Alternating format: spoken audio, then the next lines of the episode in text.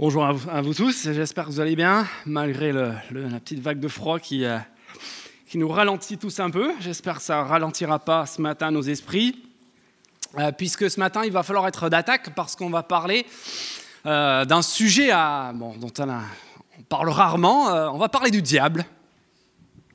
Voilà, je ne sais pas ce que ça vous inspire, mais quand on évoque ce sujet du diable et du mal, en général, les avis sont plutôt polarisés. D'un côté, il y a ceux pour qui euh, le sujet, euh, c'est- l'objet en fait d'une fascination véritable. Euh, Il y a des gens qui n'aiment rien de mieux que de regarder des documentaires et d'entendre des témoignages, de regarder des films où en fait on s'amuse à se faire peur avec toutes sortes d'anecdotes liées aux, forces obscures qui agiraient apparemment dans notre monde, les influences qu'on ne voit pas. Il y, en a qui virent carrément dans le satanisme. Vous avez vu sur un, registre plus, euh, plus léger, plus enfantin, le, succès ces derniers temps d'Halloween. Ça fascine un petit peu. Et puis même euh, quand on parle avec des gens euh, qui se disent chrétiens, il y en a pour qui franchement le sujet de Satan et du mal, c'est comme si c'était presque encore plus intéressant et plus important que Dieu, parce qu'à chaque fois que tu leur parles, ils te parlent de, de comment ils sont dans une sorte de lutte, à sorte de guerre des étoiles, avec, euh, avec voilà, le- le- l'ennemi obscur qui est là à chaque coin de rue, peut-être derrière votre chaise, attention dans votre sac, on ne sait jamais. Les enfants tombent malades, la voiture ne démarre pas, hop, il est là, attention, le mal est partout. Méfiez-vous, alerte maximale. Ça, c'est un côté. Et puis, à de l'autre côté, il y a ceux pour qui c'est peut-être la majorité, pour qui, franchement, tout cela, c'est juste une vaste blague. Ça rime direct à l'irrationnel, ça rime au superstitieux. Ça correspond en fait à une mentalité profondément in- enfantine et, pour tout dire, un petit peu arriérée. Qui peut encore croire à des choses pareilles dans notre monde Cependant, je pense qu'on serait tous d'accord pour euh, dire qu'il y a dans nos vies et dans notre monde d'autres influences à l'œuvre que simplement euh, la raison, la raison pure, l'esprit euh, rationnel. Même les plus scientifiques parmi nous ne sont pas toujours 100% rationnels. J'en veux pour preuve mon voisin euh, qui fume comme un pompier, alors qu'il est bien sûr médecin. Je suis toujours amusé de voir ce phénomène de la pause clope à l'hôpital où en fait on a des gens qui sont intellectuellement parfaitement bien renseignés sur les dangers que ça représente. Et c'est pas juste dans leur tête mais dans leur expérience. Ils ont vu de près ils soignent en fait des gens qui sont en train de mourir dans des souffrances atroces liées à l'abus du tabac. Est-ce que ça les empêche pour autant d'aller s'en griller une en plein service entre deux patients? Eh bien non.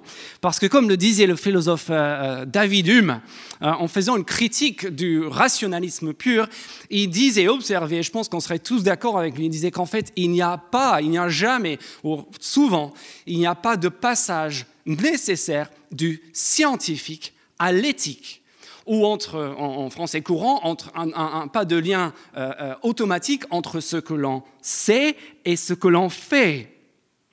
Et cela vaut aussi en matière de spiritualité.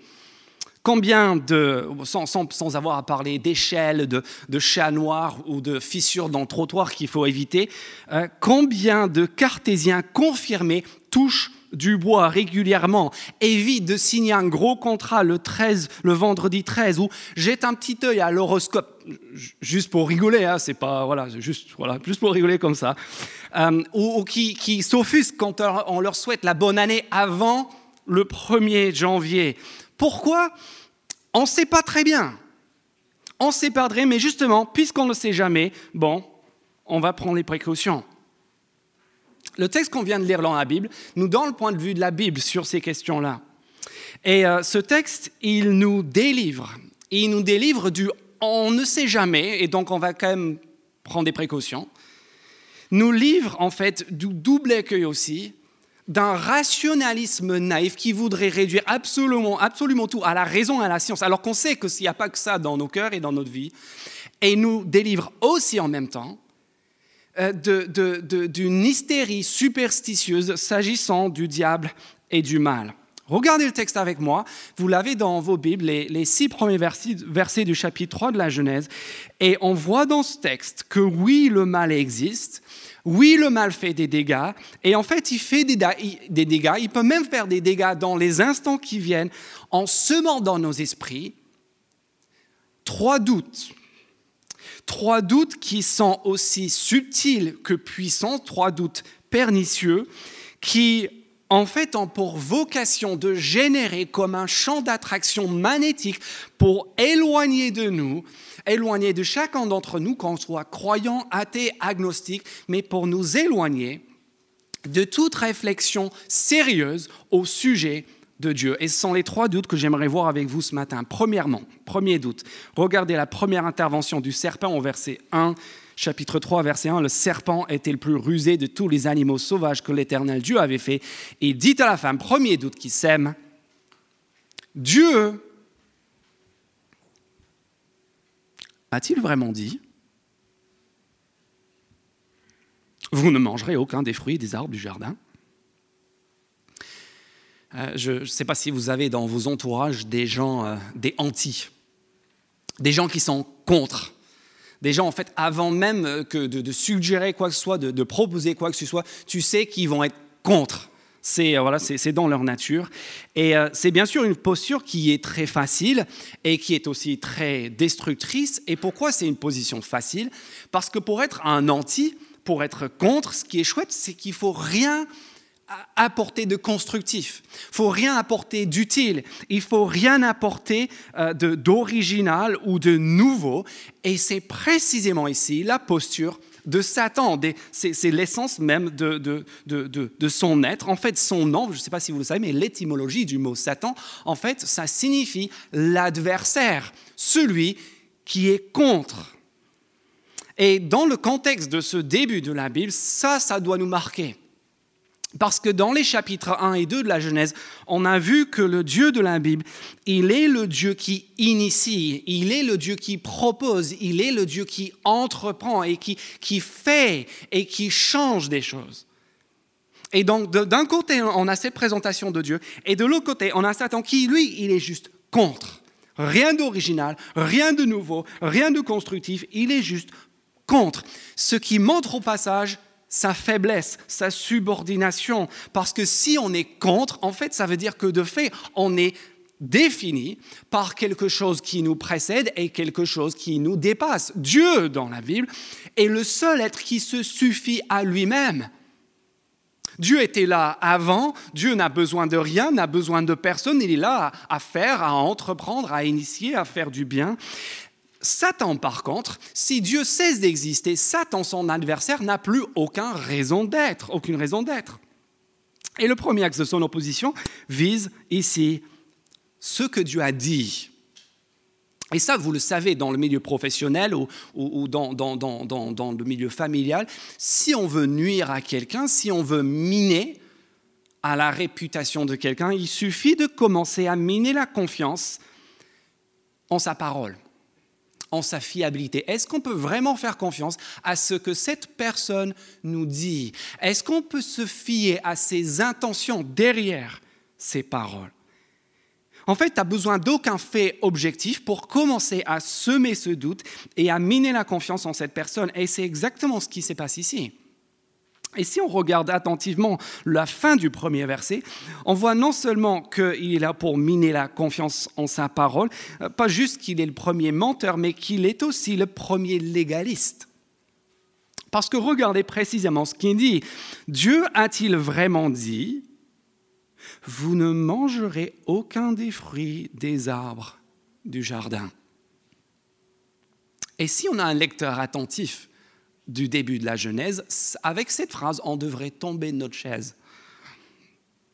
Pourquoi? Parce qu'on sait, grâce au premier chapitre, que, ce que Dieu a fait depuis deux chapitres est de se, démener pour mettre en place tout un tas de choses, tout un tas de choses extraordinaires, et notamment plein de bonnes choses à manger et à voir. On a vu ça au chapitre 2, euh, verset, verset 9, toutes sortes d'arbres agréables à voir et qui, qui, ont un fruit qui est plaisant à manger. Dieu est en, train de mettre plein de choses en place et, et, le, le, le, diable, le serpent Satan, il est capable d'observer tout cela. Et qu'est-ce qu'il en retient?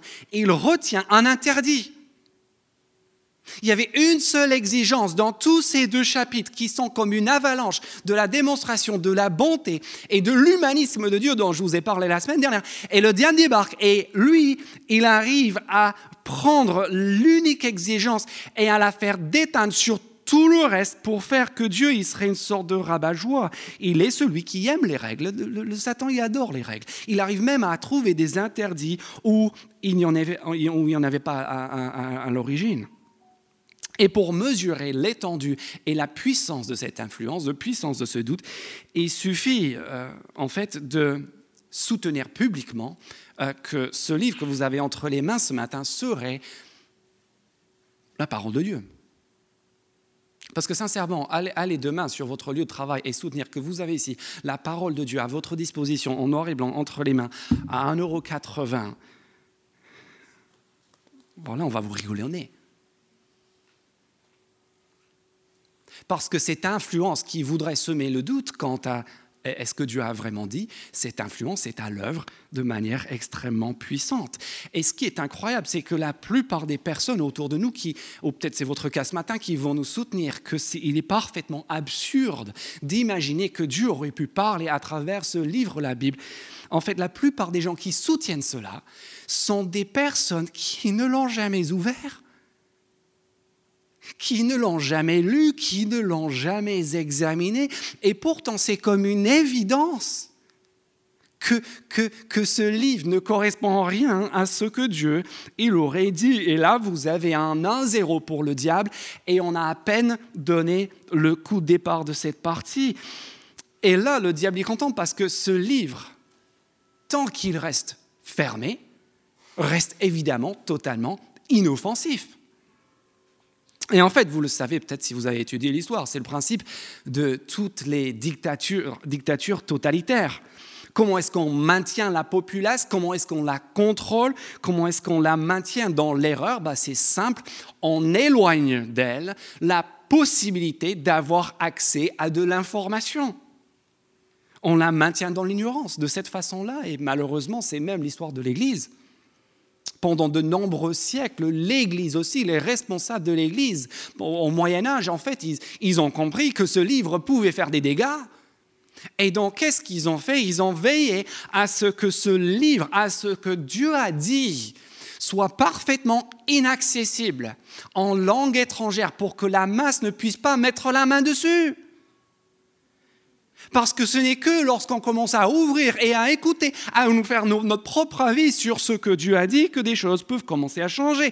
Donc si vous êtes là ce matin et vous venez peut-être pour la première fois et, en fait vous ne savez pas grand-chose sur, sur la Bible, si vous voulez rester parfaitement hors d'atteinte, si vous voulez vous assurer qu'il n'y ait pas la, comment dire, la, la moindre, le moindre frémissement. Euh, si vous voulez vous assurer qu'il ne vous arrive jamais quoi que ce soit sur le plan spirituel, je vais vous donner la recette. C'est très simple. Faites, c'est simple. Faites tout pour que ce livre reste fermé. Éloignez de vous ce livre. Prenez un gros scotch et mettez-le juste là. Et je peux vous dire, vous êtes tranquille, vous pouvez dormir sur vos deux oreilles crachez dessus, rigolez-en, sans jamais l'ouvrir. Est-ce que Dieu a vraiment dit On n'en sait trois fois rien parce qu'on n'a jamais regardé. Vous savez comment on fait pour tuer des églises? Des fois, on pense, les chrétiens, vous savez, sont des fois très inquiets lorsqu'on commence à remettre en question leur liberté, la liberté du culte, euh, la liberté de rassemblement, quand on commence à, dire qu'on aura peut-être le droit d'avoir des pasteurs, comme c'est le cas dans de nombreux pays, et quand on va nous priver peut-être de locaux, et ça, ça met tout le monde, euh, les gens commencent à trembler comme des feuilles sur un arbre secoué par le vent. Et en fait, ce qui est fascinant à observer, c'est que jamais cela n'a empêché à l'Église d'arrêter sa croissance. En fait, c'est des fois, c'est même le contraire. Des fois, la croissance la plus forte de l'Église arrive en temps de persécution, en temps d'opposition forte. Par contre, vous savez comment vous pouvez nuire et endormir une Église tout entière? C'est très simple. Vous éloignez d'elle cette parole. Et si vous voulez comprendre le déclin de l'Église aujourd'hui en France, en Europe et en Occident, en fait, il y a une corrélation forte entre son rapport à la Bible, son rapport à la parole et sa puissance et son influence. Aujourd'hui, nous avons en Occident de nombreuses églises traditionnelles qui en fait ne croient même plus, n'osent même croire, n'osent même pas prendre le temps de regarder, d'examiner et de songer à défendre le message qui est dans ce livre. Pourquoi? Parce qu'ils sont sous l'influence. Sous l'influence de ce premier doute qui est semé dès le tout départ pour miner et pour nous éloigner tous de toute réflexion sérieuse sur Dieu. Et donc, ce qui vous reste, vous savez ce qui vous reste de la religion de l'Église sans la Bible? Il vous reste des rites vides de sens, il vous reste de la superstition, il vous reste une moralité contraignante et des bonnes pensées vagues mais dénuées de toute substance sur l'espérance, la joie et une sorte de conte de fées qui ne rime à rien du tout dans notre réalité. Alors, ceux qui, ceux qui sont chrétiens ici, Permettez-moi de vous poser une première question. Comment s'est passé le match de la semaine? Pour vous Je ne sais pas si vous étiez au courant, il y a un gros match cette semaine, vous ne le saviez pas? Tournoi Destination, c'est dimanche prochain. Mais cette semaine déjà, il y avait un match. C'était le match de notre rapport à ce que Dieu a dit ou pas.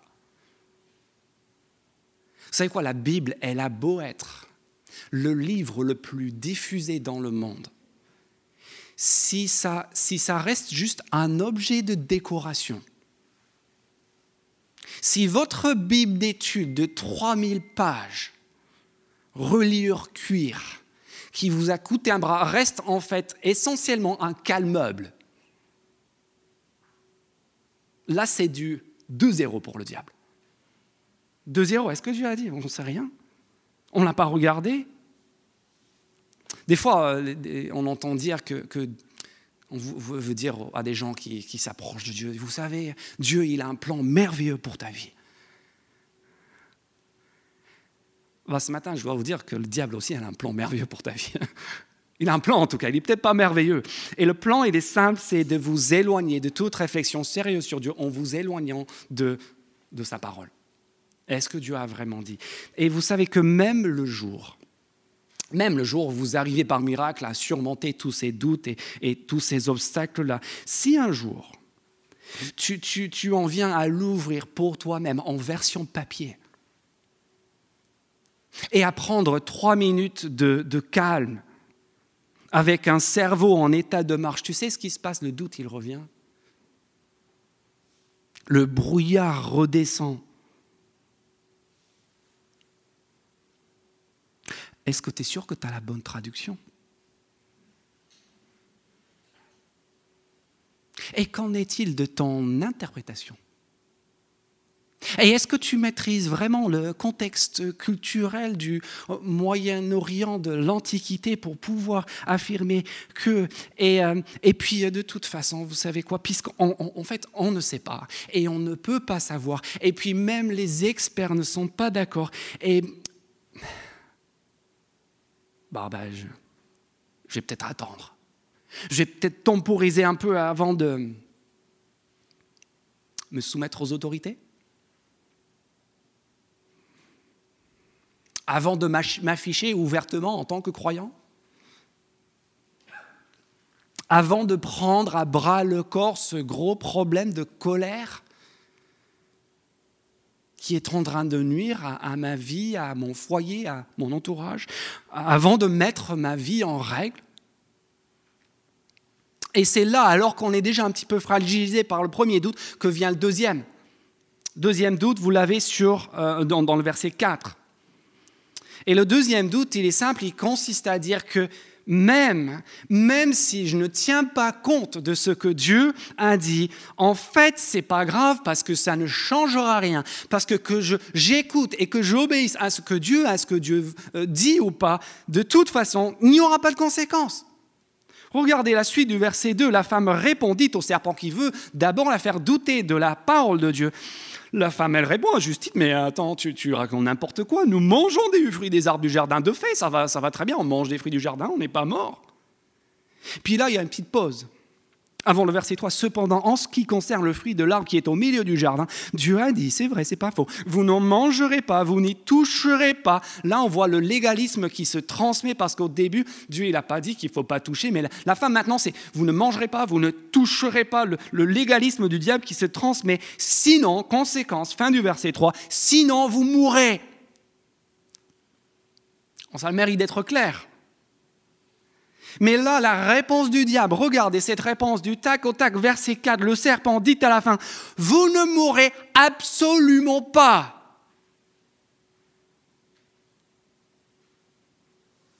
Qu'est-ce qu'on fait de ce message? Parfois, vous savez, on dit, euh, on dit que la foi en Dieu, la foi en la Bible, la foi chrétienne est en fait, euh, c'est un message pour les faibles. C'est un message pour ceux qui ont une petite fragilité psychologique, pour ceux qui n'arrivent pas à s'en sortir dans la vie de tous les jours, des pauvres gens qui n'ont pas tous les moyens intellectuels des autres, qui, sont un petit peu mal lotis dans la vie. Et, euh, et en fait, du coup, ils tombent sur la croyance en Dieu parce que cette croyance les arrange. Parce que le fait que Dieu existe, ça correspond finalement à ce qu'ils veulent. Ça n'a pas de fondement dans la réalité, c'est juste en fait ce qu'ils ont envie de croire. Et donc, ce serait évidemment une croyance suspecte pour cette raison-là. Et vous savez quoi? Si on tient compte de ce que le serpent répond au verset 4, on peut très bien retourner le compliment aux athées. Parce que qu'est-ce qui nous arrange plus? Qu'est-ce qui est plus agréable à croire à court terme, s'agissant du mal, s'agissant de la tentation, que le fait qu'en fait, il n'y aura pas de conséquences, vous ne mourrez pas du tout, il ne se passera rien, c'est du pipeau tout ça. Voyons voir. Après tout, quand tu es là dans la situation, quand tu es face à la tentation, face à l'envie de faire ce que toi-même tu sais n'est pas bon, qu'est-ce que tu te dis? Tu te dis exactement ça, il n'y aura pas de conséquences. Qui saura? Je suis seul. Il n'y a personne pour voir. Et puis, à, qui est-ce que ça peut bien faire du mal, après tout? Et sur le mot, on arrive à se convaincre, n'est-ce pas, dans, dans l'instant. Et ce qui est bizarre, c'est qu'alors qu'on était convaincu face à la tentation, le lendemain, on avait toutes les bonnes raisons de croire que ça pouvait passer, que c'est pas grave, que personne ne saurait, qu'il n'y aurait pas de conséquences. Et le lendemain, le problème, c'est qu'on n'est pas serein. On n'est pas tranquille. On n'est pas bien. Et puis, euh, peut-être que ça vous est arrivé cette semaine. Qu'est-ce que vous vous êtes permis cette semaine De faire, de, de penser, de dire que vous n'auriez jamais fait si vous aviez toutes ces personnes ici autour de vous?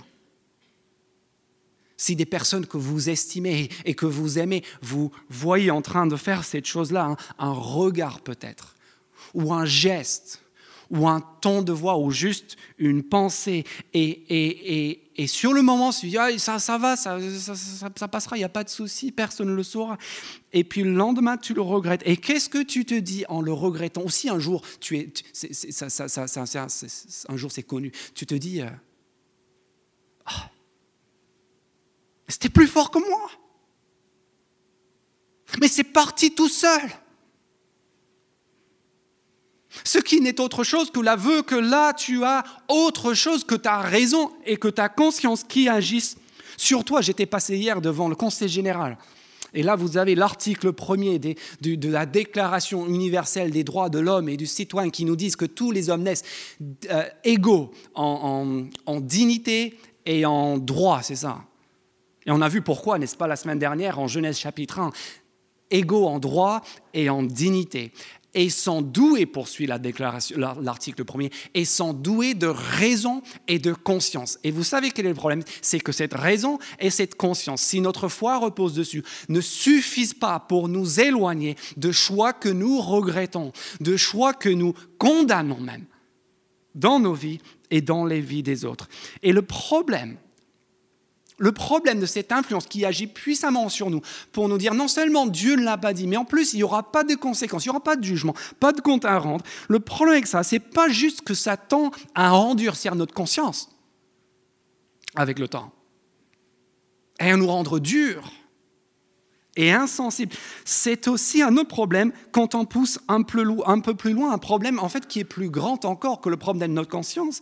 C'est le problème de la contradiction entre notre, notre désir qu'il n'y ait pas de conséquences pour nous, s'agissant de l'injustice que nous commettons, et en même temps le désir, l'aspiration qu'il y ait de la justice, qu'il y ait du jugement, qu'il y ait des comptes à rendre pour ceux qui nous font du mal, ou pour le mal qui est commis dans le monde. Et là, mes amis, il nous faut choisir. Il nous faut choisir si on veut être cohérent. Soit on vit dans un monde où il y a une justice, où il y a des comptes à rendre pour tous et pour chacun. Soit on vit dans un monde, et c'est à ce monde-là que le diable veut nous faire croire ici, qu'en quoi il n'y a pas de compte à rendre.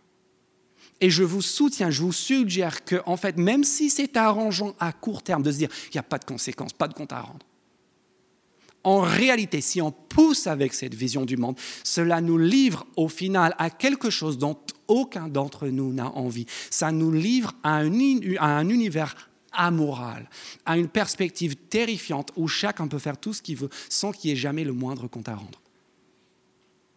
Et c'est pour ça que même ce doute, même cette objection, est-ce qu'il y aura des conséquences, est en fait au final extrêmement superficiel et peu attirant. Mais ce n'est qu'au verset 5 que le diable sort sa dernière et sa plus puissante carte, et c'est ici le coup de grâce. Regardez ce troisième doute subtil et puissant qu'il sème dans l'esprit, après nous avoir fait douter de la parole de Dieu, est-ce que Dieu a vraiment dit, après nous avoir fait douter du jugement de Dieu, vous ne mourrez pas du tout, il n'y aura pas de conséquences, ne vous inquiétez pas. Maintenant, il va droit au but, il, il apporte le coup mortel parce qu'il va faire douter de la bonté de Dieu. Verset 5, vous ne mourrez pas du tout. Et en plus, verset 5, Dieu sait, regardez cette phrase, qui a une puissance de séduction monumentale. Dieu sait que le jour où vous en mangerez, le jour où enfin vous vous émanciperez, où vous vous révolterez contre Dieu, Dieu sait qu'en ce jour-là, vous serez comme Dieu. Vu toutes ces pubs qui veulent nous dire il suffit de ça et vous avez le contrôle. Et vous êtes au centre de l'univers. Et vous devenez comme Dieu. C'est exactement ce que nous avons dit ici. Vous connaîtrez le bien et le mal. Et là, mes amis, vous avez le message le plus ancien et le plus subtil et le plus puissant s'agissant de Dieu qui est à l'œuvre dans nos esprits, peut-être même en cet instant. Tu sais ce que Dieu veut. Tu sais son projet le plus profond, le, le, plus, le plus important. En fait, c'est de te pourrir la vie. Dieu, la ça existe essentiellement pour te rendre malheureux. Dieu, il veut te coincer, il veut te contrôler, il veut confisquer ton intelligence, toute et toute possibilité de réfléchir pour toi-même. Parce qu'en fait, Dieu, il a peur de toi, tu le sais ça, il a peur de toi. Tu es pour lui un concurrent, il a peur que tu viennes lui piquer sa petite place comme un enfant capricieux à la, à la, à la récré, qui veut pas céder sa place en haut de la structure gonflable ou je sais, je sais pas quoi. Ça, c'est Dieu, c'est un petit enfant pétulant qui veut pas que tu viennes piquer sa place. Et le problème avec cette vision, c'est bien sûr, c'est bien sûr tout ce qu'on a vu depuis deux semaines, trois semaines en Genèse chapitre 1 et 2, parce qu'en fait, qui est ce Dieu? Si on prend le temps de regarder ce qu'il dit à propos de lui-même dans les deux premiers chapitres de ce livre, bah, vous vous souvenez de tout ce qu'on a vu. On a vu que ce Dieu, il, il, est le Dieu qui répond en fait à nos aspirations les plus, les plus les plus, euh, qui nous sont les plus chers. Il est le Dieu qui a commencé au chapitre 1 au milieu du chaos et qui a réussi à mettre de l'ordre et de la beauté et de l'équilibre. Il est le Dieu qui arrive là où il y a le néant et le vide, qui vient combler et remplir. Il est ensuite le Dieu qui prend soin, au chapitre 1, versets 26 et 27, à conférer à l'être humain une dignité qui, découle en fait du fait que cet être humain va porter son image et qu'il a de ce fait une valeur sacrée au-delà de tout le reste du vivant. Il lui accorde une identité immuable qui n'est pas liée à ses performances, à ce qu'il fait, mais tout simplement à, sa nature, son, son essence, ce qu'il est. Il, lui offre aussi une vocation noble et épanouissante et élevée. Et puis on a vu au chapitre 2 comment on lui offre le, le, cadre, le cadre de rêve, aussi bien matériel que relationnel, encore une fois pour son épanouissement. Vous vous souvenez la semaine dernière du cousin Joe le cousin Joe de Neuilly-sur-Seine qui t'appelle et qui te dit Moi, ce que je veux te donner maintenant, c'est l'accès, la jouissance de mon hôtel particulier de 1300 mètres carrés à Neuilly-sur-Seine, tout confort. Et si tu te retournes contre ton cousin Joe, contre Dieu en l'occurrence, et tu dis, en fait, je sais qui tu es, tu es un gros rabat-joie, je sais ce que tu veux, tu veux me pourrir la vie. C'est pas juste insultant c'est aussi quelque part profondément irrationnel. D'autant plus qu'à côté de cela, c'est ça qui est frappant, à côté de ça, lorsqu'on regarde nos vies et lorsqu'on regarde notre monde sans Dieu,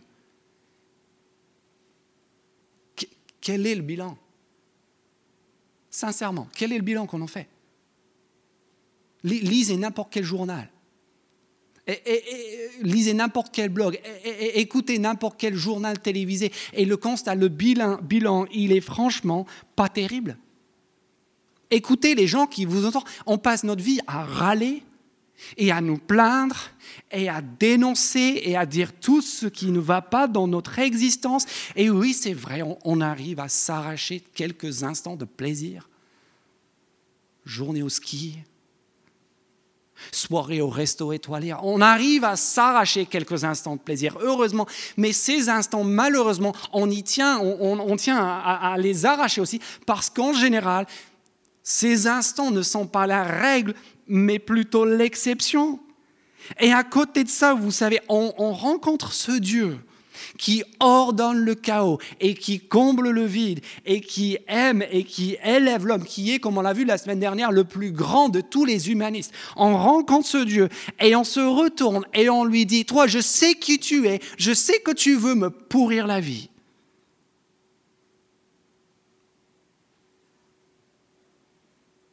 Qu'est-ce qu'on a à perdre?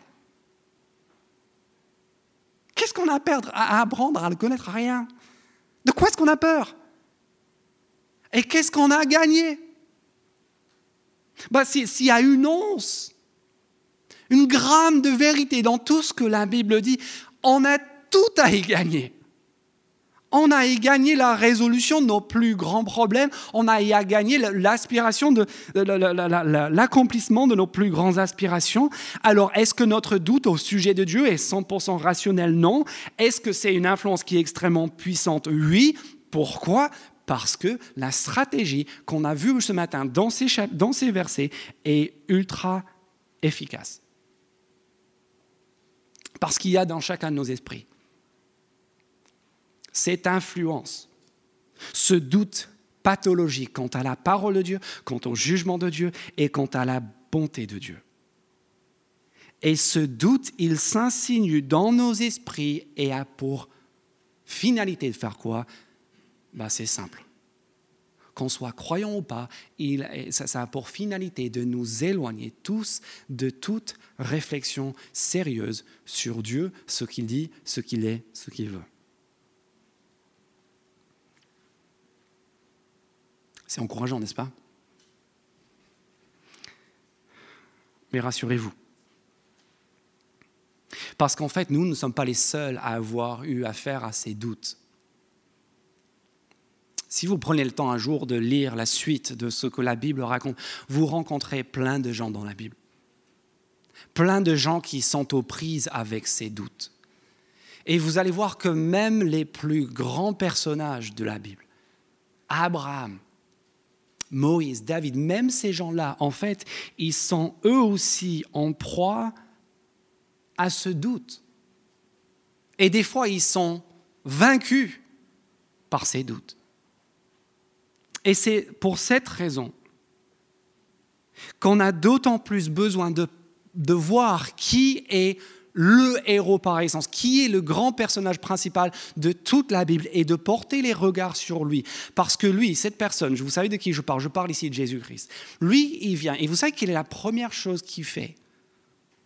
La première chose qu'il fait dans sa carrière publique est d'aller dans le désert et de se mettre exactement dans la situation de l'être humain, ici au chapitre 3 de la Genèse. La première chose qu'il fait, c'est d'aller seul au-devant de la tentation au-devant du diable qui va s'attaquer à lui. Et là, on assiste à quelque chose de remarquable. Avant que le grand public ne soit au courant de, sa venue, on assiste à la victoire d'un homme sur le mal et sur la tentation. Mais ce n'est pas la fin de l'histoire. On aurait pu se dire, bah allez, c'est plié, la vapeur a été inversée. En fait, ce n'est pas, pas, du tout ça. On lit que ce n'est que le début, et on lit dans l'un des évangiles que Satan le quitta jusqu'à un moment opportun. Et on lit la suite de tout ce qui fait, on se demande, mais quand va être ce moment opportun? Et puis on comprend que le moment opportun est arrivé lorsque lui, comme l'homme au début de la Genèse, entre dans un jardin. Il a commencé sa vie par une épreuve solitaire face à la tentation, il termine sa vie aussi par une épreuve solitaire face à la tentation dans un autre jardin. Pas le jardin d'Éden, le jardin de délices, le jardin de plaisir, mais le jardin d'obscurité et de pleurs appelé Gethsemane. Et là, dans ce jardin, au milieu de l'obscurité, au milieu des pleurs, alors que lui, à la différence du premier Adam, a toutes les raisons objectives de douter de la bonté de son Père, il a des raisons rationnelles, il a des raisons tangibles de douter de la volonté de son Père. Qu'est-ce qu'il choisit de faire? Il fait une prière, la prière peut-être la plus importante de toute sa vie. Et ce n'est pas par hasard si cette prière est précisément la contraire de ce que Adam demande à Dieu ici en Genèse chapitre 3. Au lieu de dire ma volonté, enfin ma volonté et pas la tienne, ô Dieu, il dit Dieu, pas pas ma volonté cette fois-ci, mais la tienne soit accomplie. Et après avoir prier cette prière, il se lève et dans les instants qui viennent se livre lui-même à ses bourreaux qui, il le sait parfaitement, vont le conduire jusqu'à sa mort, jusqu'à son jugement, son exécution à la croix. Pourquoi? Vous voyez le lien? Pourquoi c'est ça le plus grand moment, le, le, le pinacle de tout ce que la Bible raconte? Parce que c'est là que Jésus-Christ vient dans le monde et par son action, en particulier par sa mort à la croix, montre que toutes ces influences qui agissent sur nous sont en réalité le plus gros et le plus dangereux canular, le plus gros fake news à propos de Dieu de tous les temps. Pourquoi? Parce que nous voyons, lorsque Jésus-Christ va à la croix, nous voyons qu'il n'y a pas plus lieu de douter de la parole de Dieu. Parce que lorsque Jésus vint à la croix, vous avez l'accomplissement de toutes les paroles, de toutes les promesses, des trois quarts de ce livre qui se rapporte à celui qui va venir pour mourir et pour ressusciter, pour libérer vous et moi de tous les effets de la malédiction du début. Donc il n'y a plus lieu objectivement de douter de la parole de la promesse parce que tout est accompli, tout est tenu lorsque Jésus va à la croix. Et deuxièmement, il montre aussi qu'il n'y a plus lieu de douter du jugement de Dieu, parce que lorsque Jésus meurt à la croix, nous avons sous nos yeux, historiquement, objectivement, de manière vérifiable, nous avons la vision de ce que cela représente que de mourir sous les conséquences affreuses du jugement de Dieu. Et en troisième lieu, Jésus-Christ vient mettre terme à ce doute parce qu'une fois que tu as vu ça, une fois que tu as vu Jésus-Christ, le Fils de Dieu, venir dans le monde et mourir sur une croix, comment peux-tu encore Comment peux-tu encore douter, remettre en question la bonté d'un Dieu qui n'est pas, qui ne se contente pas d'accorder à l'être humain un monde merveilleux, merveilleux au début, mais qui revient en la personne de Jésus-Christ dans ce monde pour vivre et pour souffrir dans ce monde brisé par la désobéissance, par la rébellion humaine, afin de nous rouvrir l'accès à la présence bénie de Dieu afin de nous ramener au jardin des délices, afin de nous ramener au nouvel Éden, qui est simplement, euh, on a vu la semaine dernière, Apocalypse chapitre 22, la façon que la Bible nous parle du ciel. Et donc, mes amis, je dois vous poser cette question. Qu'est-ce qu'il nous faut de plus? Qu'est-ce qu'il nous faudra de plus? Pour cesser de douter pour nous rendre compte que ces doutes, ces doutes ne sont pas raisonnables, ne sont pas rationnels. Bien que leur influence soit grande, Jésus-Christ est venu afin que ces doutes n'éloignent plus personne ici, plus personne qui a pris le temps de regarder à ce que Dieu dit, que plus personne soit éloigné de la vie que ce Dieu il entend nous offrir en la personne Jésus-Christ justement. Je vous propose de prier euh, pour conclure. Et ensuite, on aura un instant où nous, allons euh, remémorer ensemble euh, l'action ultime de Dieu à travers Jésus pour vaincre le mal et tous ces doutes qui s'insinuent dans nos esprits pour nous éloigner de Dieu à travers le repas de la scène. Je vous propose de prier et ensuite je laisserai la place à Gabriel.